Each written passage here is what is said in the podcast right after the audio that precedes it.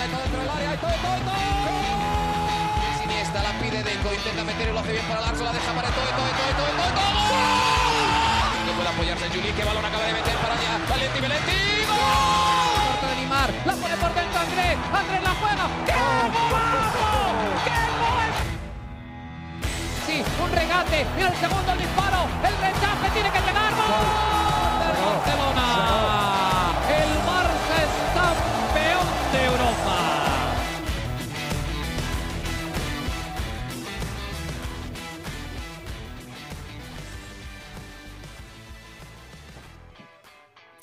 Hola amigos de ADN Barça, bienvenidos a una nueva edición de nuestro podcast. Hoy lamentablemente después de otra derrota europea 1 a 0, terminó cayendo el Barça ante el Inter de Milán en San Siro en la jornada número 3 de la Liga de Campeones de Europa. Queda con tan solo tres puntos después de los primeros tres partidos disputados. Una victoria ante el Victoria Pilsen, derrota ante el Bayern Múnich 2 a 0 y ahora esta derrota 1 a 0 ante el Inter de Milán. Hoy vamos a tener como invitado especial a Juan Carlos Villegas. Ya estuvo con nosotros eh, haciendo otro de nuestros top 5 que estamos haciendo después de cada partido. Hoy, por supuesto, las circunstancias del encuentro hacen que quizás nos enfoquemos en otra cosa. Eh, pero bueno, vamos a, darle la bienvenida. Juan, Juan, ¿cómo estás? Bienvenido nuevamente a ADN Barça. Bien, Alan, placer. Gracias por la invitación. Obviamente, preferiría que, sea, que fuese eh, bajo otras circunstancias, pero estamos aquí para comentar lo que pasó hoy. Así es, vamos a empezar de una vez, directo a la acción, a la polémica, porque obviamente es el tema de discusión en las redes sociales, en los 500 grupos en los que estamos, incluyendo nuestro grupo de ADN Barça Podcast, la polémica del partido.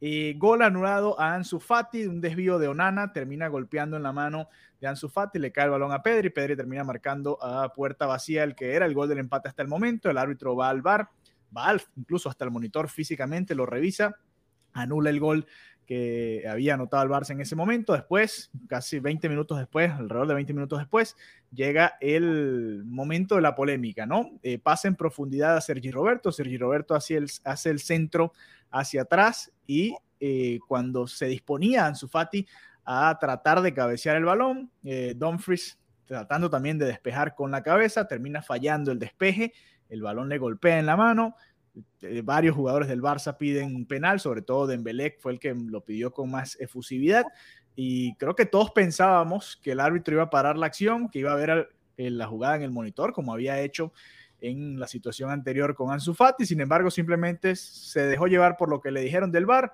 se paró la acción unos minutos, no la fue el árbitro y terminó sentenciando como que la jugada no había sucedido nada irregular. A ver, eh, ¿qué opinas no, de toda esta secuencia? Primero, el gol de Ansu Fati te parece que está bien anulado y el, la segunda jugada, que creo que es la que más molesta al barcelonismo en estos momentos, eh, no era penal. ¿Qué pasó? ¿Por qué no fueron a verla al, al bar? Y, y, bueno, ¿qué opinas al respecto? Sí, no, bueno, yo tuve la oportunidad de ir a, a Sergi Roberto después de que acabó el partido y uh -huh. lo que él decía es que ni él sabe qué, cuál es la, el criterio, que la regla. no saben, que no saben, que capaz ni los árbitros saben porque en España pitan una cosa, en Inglaterra te pitan otra. Cuando pasa la misma jugada en Champions, unas te las pitan, otras no te las pitan, un año sí, un año no, el año que viene, quién sabe. Entonces, y obviamente la frustración, sobre todo del, del fanático del Barça, porque además uno siente indignación, bueno, primero por lo que pasó ya en Múnich, que eso ya es otra, una página aparte. Sí, un penal no pitado ahora, a Dembélé con el 0 a 0. Claro, y ahora es que además de que te quita un gol, que yo creo que es legítimo, si bien también Onana la desvían, es, es que, de nuevo, volvemos a esto, que uno no sabe porque todos los años o ajustan la regla o le dicen desde el comienzo al, a los uh, técnicos y a los equipos, mira, esto es lo que se va a hacer este año, pero la, eh, como te digo, la, los fates, yo no lo sé, no sé cuál es el, sí. Como te digo, el, el, criterio que se va a utilizar esta temporada.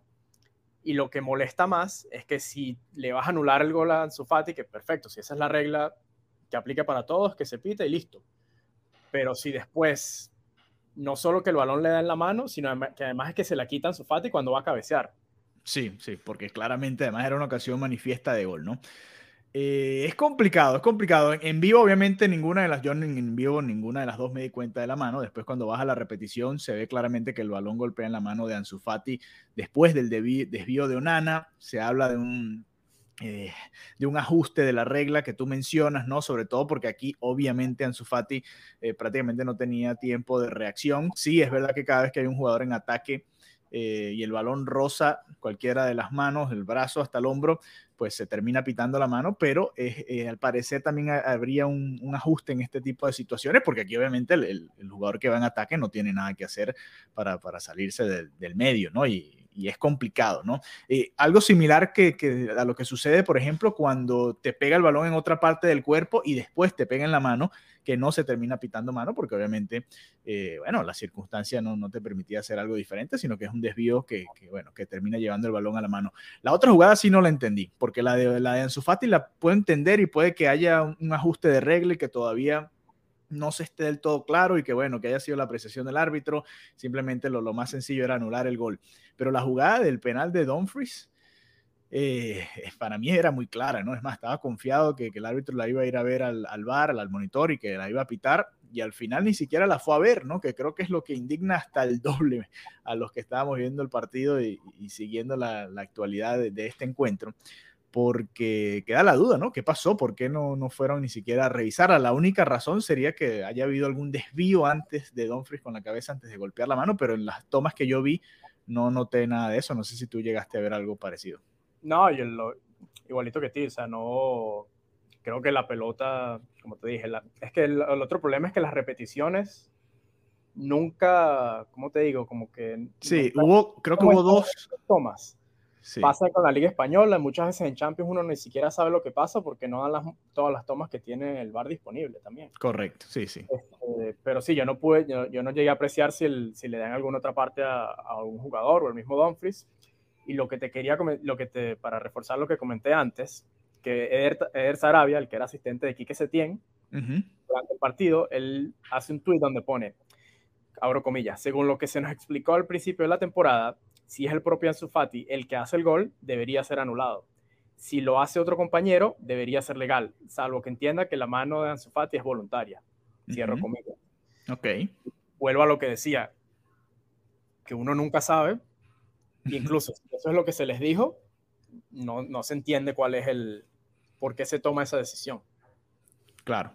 Eh, bueno, a ver, son, son varias polémicas ya consecutivas y por supuesto lo que quizás indigna más a la afición del Barça es que han sido todas en contra del Fútbol Club Barcelona y lamentablemente, pues bueno, el resultado es que se perdió este partido, no fue la razón principal por la que perdió el Barça, ya vamos a hablar un poquito más de fútbol, eh, pero bueno, habría, había que abordar esta situación con el VAR porque ahora la realidad es la siguiente, ¿no? El Barça está a tres puntos por detrás del Inter de Milán, tiene que ganarle sí o sí el partido en el Camp Nou y después, bueno, eh, jugarse la vida contra el Bayern Múnich, también en el Camp Nou, y luego cerrará, bueno, ya contra el Victoria Pilsen, y ya veremos si se llega con alguna posibilidad de clasificar a la segunda ronda después de todo esto. Pero bueno, en todo caso, polémica. En la Champions no, no se queda fuera, como tú decías, muchos ángulos que la transmisión, por ejemplo, que yo vi en los Estados Unidos, no dan, por ejemplo, a veces explican, bueno, no, esta es la toma que utilizaron y por eso tomaron esta decisión no eh, hubo alguna explicación al respecto y por eso queda la duda, ¿no? Y, la sensación de que qué pasó, qué pasó ahí que, que, no fueron a revisar el bar y que no se terminó pitando ese penal. Bueno, ¿algo más que quieras agregar al respecto o ya podemos pasar al, lado más futbolístico, más deportivo de todo esto? No, bueno, para agregar una cosa más que dentro de las propuestas que Xavi ha arrojado durante sus pruebas de prensa es que tiene que haber rueda de prensa a los árbitros. Creo que hay una... Hoy, hoy hubiese sido espectacular, ¿no? Creo que en el fútbol hay, hay una falta de lo que en inglés se llama accountability a los árbitros, que es como... Bueno, creo que en ningún deporte eh, el árbitro habla eh, después del, del, del, juego, ¿no? creo, ¿no? ¿no? No sé si habrá algún deporte que yo no veo en, el que lo hacen, pero sería interesante escuchar su opinión, ¿no? Y que hablen todos, que se sienten ahí, los del bar y el del campo y los liniers, todos, y que haya preguntas libres, ¿no? No, es que incluso hay una cosa que hacen en el rugby, que creo que lo hemos comentado en otro episodio de ADN, Barça, es que incluso los, los tapes de los árbitros cuando hablan con el bar son públicos. Y además el, el, público creo que hasta los escucha en vivo para saber qué es lo que... Eso, eso también sería interesante, ayudaría claro, ayudaría a entender qué pasó, qué fue lo que vieron y por qué tomaron la decisión que tomaron. Así que bueno, queda eso ahí en el aire. Ya lo había dicho ayer antes del partido Xavi que creía que los árbitros debían dar rueda de prensa y bueno, se da toda esta situación que bueno, lamentablemente afecta al Barça. A ver, hablemos de lo deportivo, no vamos a entrar en demasiado en profundidad. Esta, la idea de esto era hacer un top 5, el Barça no jugó nada bien. Eh, si quieres, hagamos un top 3 de, los que, de lo que se pueda rescatar y hablemos un poco de por qué eh, le costó tanto al Barça este partido. Te, te voy a ayudar con uno del, del top 3. que voy a poner ahí a Valdé, que entró en la segunda mitad y le dio un revulsivo. Se no, demostró que puede jugar este tipo de partidos y que Xavi lo ha guardado. No lo había puesto en, hasta ahora en Europa, pero que puede jugar, puede jugar y, y, se vio mucho más atrevido que Marcos Alonso, que le costó ¿no? el, el desarrollo del partido. Sí, no, de acuerdo, completamente. Creo que claro, también Xavi vio que, que, Marcos Alonso jugó muy bien contra el Bayern. Sí. Y quizás por eso jugaron Jordi Alba y Valdé y lo guardó para, para hoy. Ahora, para agregarle a, al, dos jugadores al top 3, yo creo que serían Eric García. Uh -huh. Pondría a Christensen. También antes de la lesión, sí. Sí, antes de la lesión. Uh, si tuviese que agregar uno más, quizás Pedri. Creo que Pedri puede ser, sí. Si bien, como te digo, un, un trabajo silencioso porque no, no había espacios como para de otra, de, para influir de otra manera en el juego, uh -huh. pero ayudó mucho a Busquets y estuvo muy en, eh, participativo en la creación del juego, mucho más que Gaby. Yo a Gaby ni lo... si tú me dices que no había jugado la primera parte y que el Barça jugó con 10, quizás te lo creía, porque es que no, lo, no se veía. Sí, y, y Xavi lo termina cambiando muy tarde, ¿no? El minuto ya 82 eh, cuando ya parecía que había poco que hacer. Eh, sí, Pedri quizás le faltó atreverse a rematar en alguna desde media distancia, ¿no? Que les quedaba en el borde del área. Fíjate que el gol del Inter termina llegando de esa manera. Pero bueno, ahí está, el top 3 un poco forzado el día de hoy porque no fue una buena actuación del Barça. Fíjate que mencionamos tres de los cuatro que mencionamos como candidatos, están en la línea defensiva. Uno entró desde el banquillo, ¿no? Para que tengan una idea de lo, de lo mal que estuvo el Barça en general, ¿no? Y también crédito al Inter porque jugó un buen partido. A ver, eh, ¿qué fue lo que más te frustró de este partido, Juan? Eh, yo te voy a dar varias opciones. Rafinha por izquierda, Dembélé por derecha hasta el minuto 65, 70 creo, y cuando los cambió, lo cambió como dos minutos, Dembélé pega un balón en el poste y saca a Rafinha y mete en su fata y los vuelve a cambiar. Primera frustración. Segunda frustración, eh, Busquets y Gaby jugando con amarilla hasta el minuto ochenta y tanto. Busquets terminó el partido, no los cambió a los dos, que yo pensé que lo iba a hacer teniendo a Ferran Torres y, a que sí ahí en el banco. Pensé que podían ser dos opciones. Eh, Marcos Alonso tardó mucho también tiempo en el partido, podía meter a Valdé antes, se notaba que no estaba ya, no estaba sirviendo, la banda izquierda no estaba funcionando del todo. Eh, los centros al área, ¿cuántos centros al área? Nos recordó un poco a la era Kuman, ¿no? Desborde, centro al área, pase atrás, centro al área. Y obviamente no funcionó, la defensa del Inter estaba muy encerrada. Eh, Lewandowski también muy, quizás muy parado en el área, ¿no? No, no se movió hacia una banda, no cambió lugares con, con algunos de los delanteros, algunos de los mediocampistas para tratar de, de, generar algo distinto. No sé, ¿cuál de estas crees que te frustró un poquito más? O, los corners, te voy a agregar una más. 12, 13, 14 corners el día de hoy, todos y cada uno de ellos centros al área. Ni una jugada en corto, ninguna jugada preparada, todos centros al área. No, creo que no, las nombraste todas y creo que en vez de un top 5 de jugadores deberíamos tener un top 5 de frustraciones. Pero, si, pero en esa escala yo creo que la que pondría primero es obviamente la de Rafinha y Dembélé, que sin bien en algunos partidos de liga donde hay mucho más espacio, donde Rafinha quizás está más helado en un uno por uno, en un uno contra uno, y si tiene espacio y tiempo para poder driblar y invertirse algo más, uh -huh. es que te lo juro que no entendía que todo el mundo sabe que ni Rafinha ni Marcos Alonso van a encarar por la izquierda porque solo tienen una opción que es salir por fuera y tratar de tirar un centro. El resto no hay. Sí. y no tienen la velocidad de Valdés, ninguno de los dos, ¿no? Sí, no, y además, y es que no hay sorpresa. Me recuerda mucho cuando ponían a Griezmann por izquierda. Lo único no que va a hacer que es hacer. el balón y devolvérselo al mediocampista. Que además no solo esto, esto te anula a cuatro jugadores porque te anula a Dembélé porque lo único, la única opción real de ataque sería él. Entonces sí. todo el mundo sabía que el ataque, cuando la incisión se iba a hacer por derecha. Entonces, ¿qué pasa? Se sobrecarga esa zona y ya no tenía nada que hacer, a menos que la forzara, que terminó haciendo muchos casos. ¿Qué pasa? Además te anula a Rafinha porque no tienes ni pegada, ni amenaza de centro, ni amenaza de drible, ni amenaza de nada. Te elimina a Marcos Alonso porque se choca con Rafinha. Incluso si fuese a hacer el desdoble, el defensa sabría que la única opción es esa, que se la den a Marcos Alonso o que se la pasen de nuevo a Pedri o a, sí. García. sí, el propio Pedri, el propio Pedri también termina bloqueado ahí porque no hay más opciones sino dársele que te la devuelvan, ir al medio y, o tratar de cambiar la jugada de, lado, ¿no? Sí, y al cuarto jugador el que te anula es al propio Pedri porque no había nadie en, la, en el vértice superior del área. Y es lo que te digo, no hay una amenaza real entonces, incluso si Pedri fuese a conducir el balón o si se la da y, y, alguien fuese a hacer un desdoble, todo el mundo sabe que la jugada va a volver al medio porque, como te digo, no hay, no hay ninguna amenaza. ¿Quién va, quién va a hacer esa, el uno contra uno en esa zona? Nadie. Y después, en la primera que tuvo Rafinha por derecha, se saca uno, se la cambia a Dembélé y ahí Dembélé saca un remate. ¿Y qué pasa? Dos minutos después lo cambian, saca a Rafinha para volver a Dembélé a la derecha Sí, para sí, poner Es que no. Ahí, ahí creo que, que, se equivocó Xavi. Hizo ese cambio muy tarde, el cambio de banda. Es más, eso era para empezar la segunda mitad de una vez, ya los dos cambiados de banda. es que en el primer tiempo, porque ya lo habían hecho, que es lo más frustrante. Sí, media, media hora y no funcionó, ya era, ya era momento de cambiar.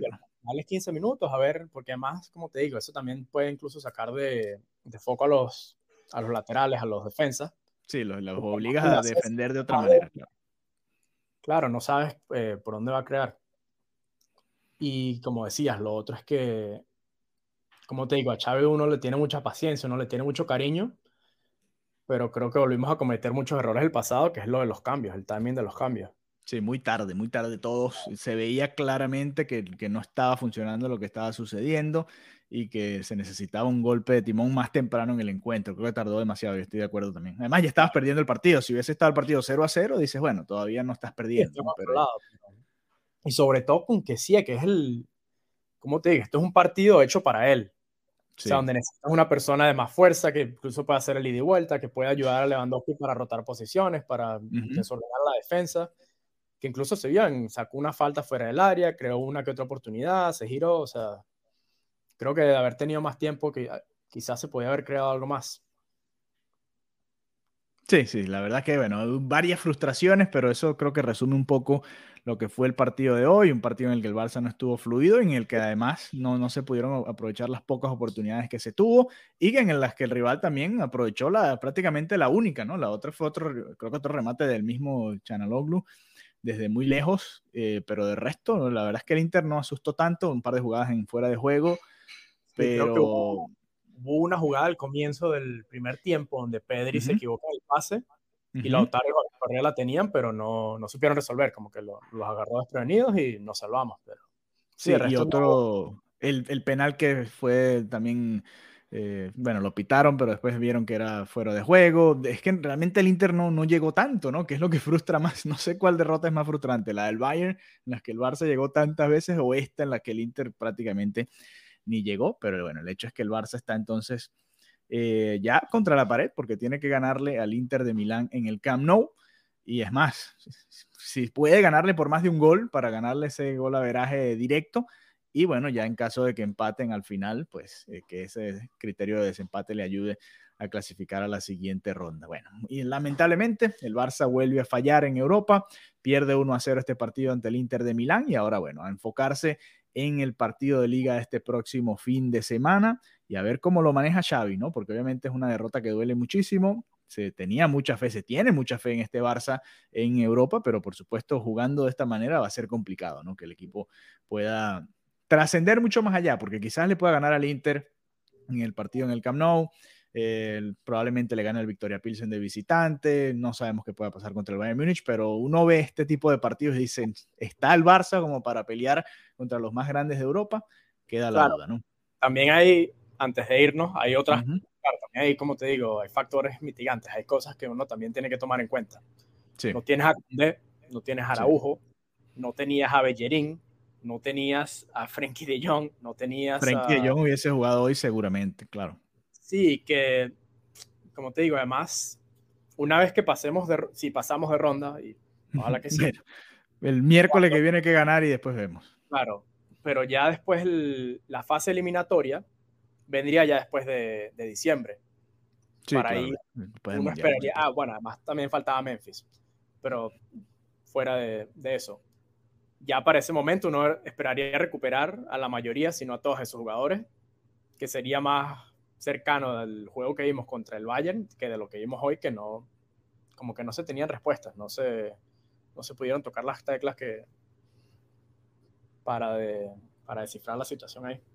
Sí, es frustrante, frustrante, pero bueno, ya enfocándonos entonces en el próximo partido, el domingo el Barça estará enfrentando al Celta de Vigo en la jornada número 8 de la Liga Española y luego el miércoles eh, será el partido de vuelta, la jornada número 4 de la Champions League, nuevamente contra el Inter de Milán en el Camp Nou. Así que bueno, gracias por habernos acompañado en esta edición especial de ADN Barça Podcast y nos reencontramos pronto nuevamente. Gracias Juan, hasta la próxima.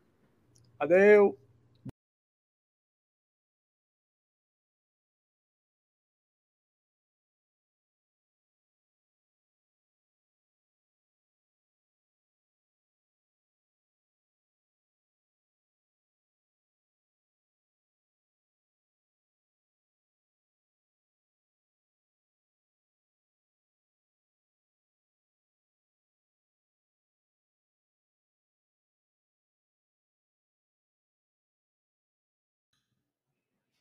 Muchas gracias por habernos acompañado nuevamente en ADN Barça y recuerda que puedes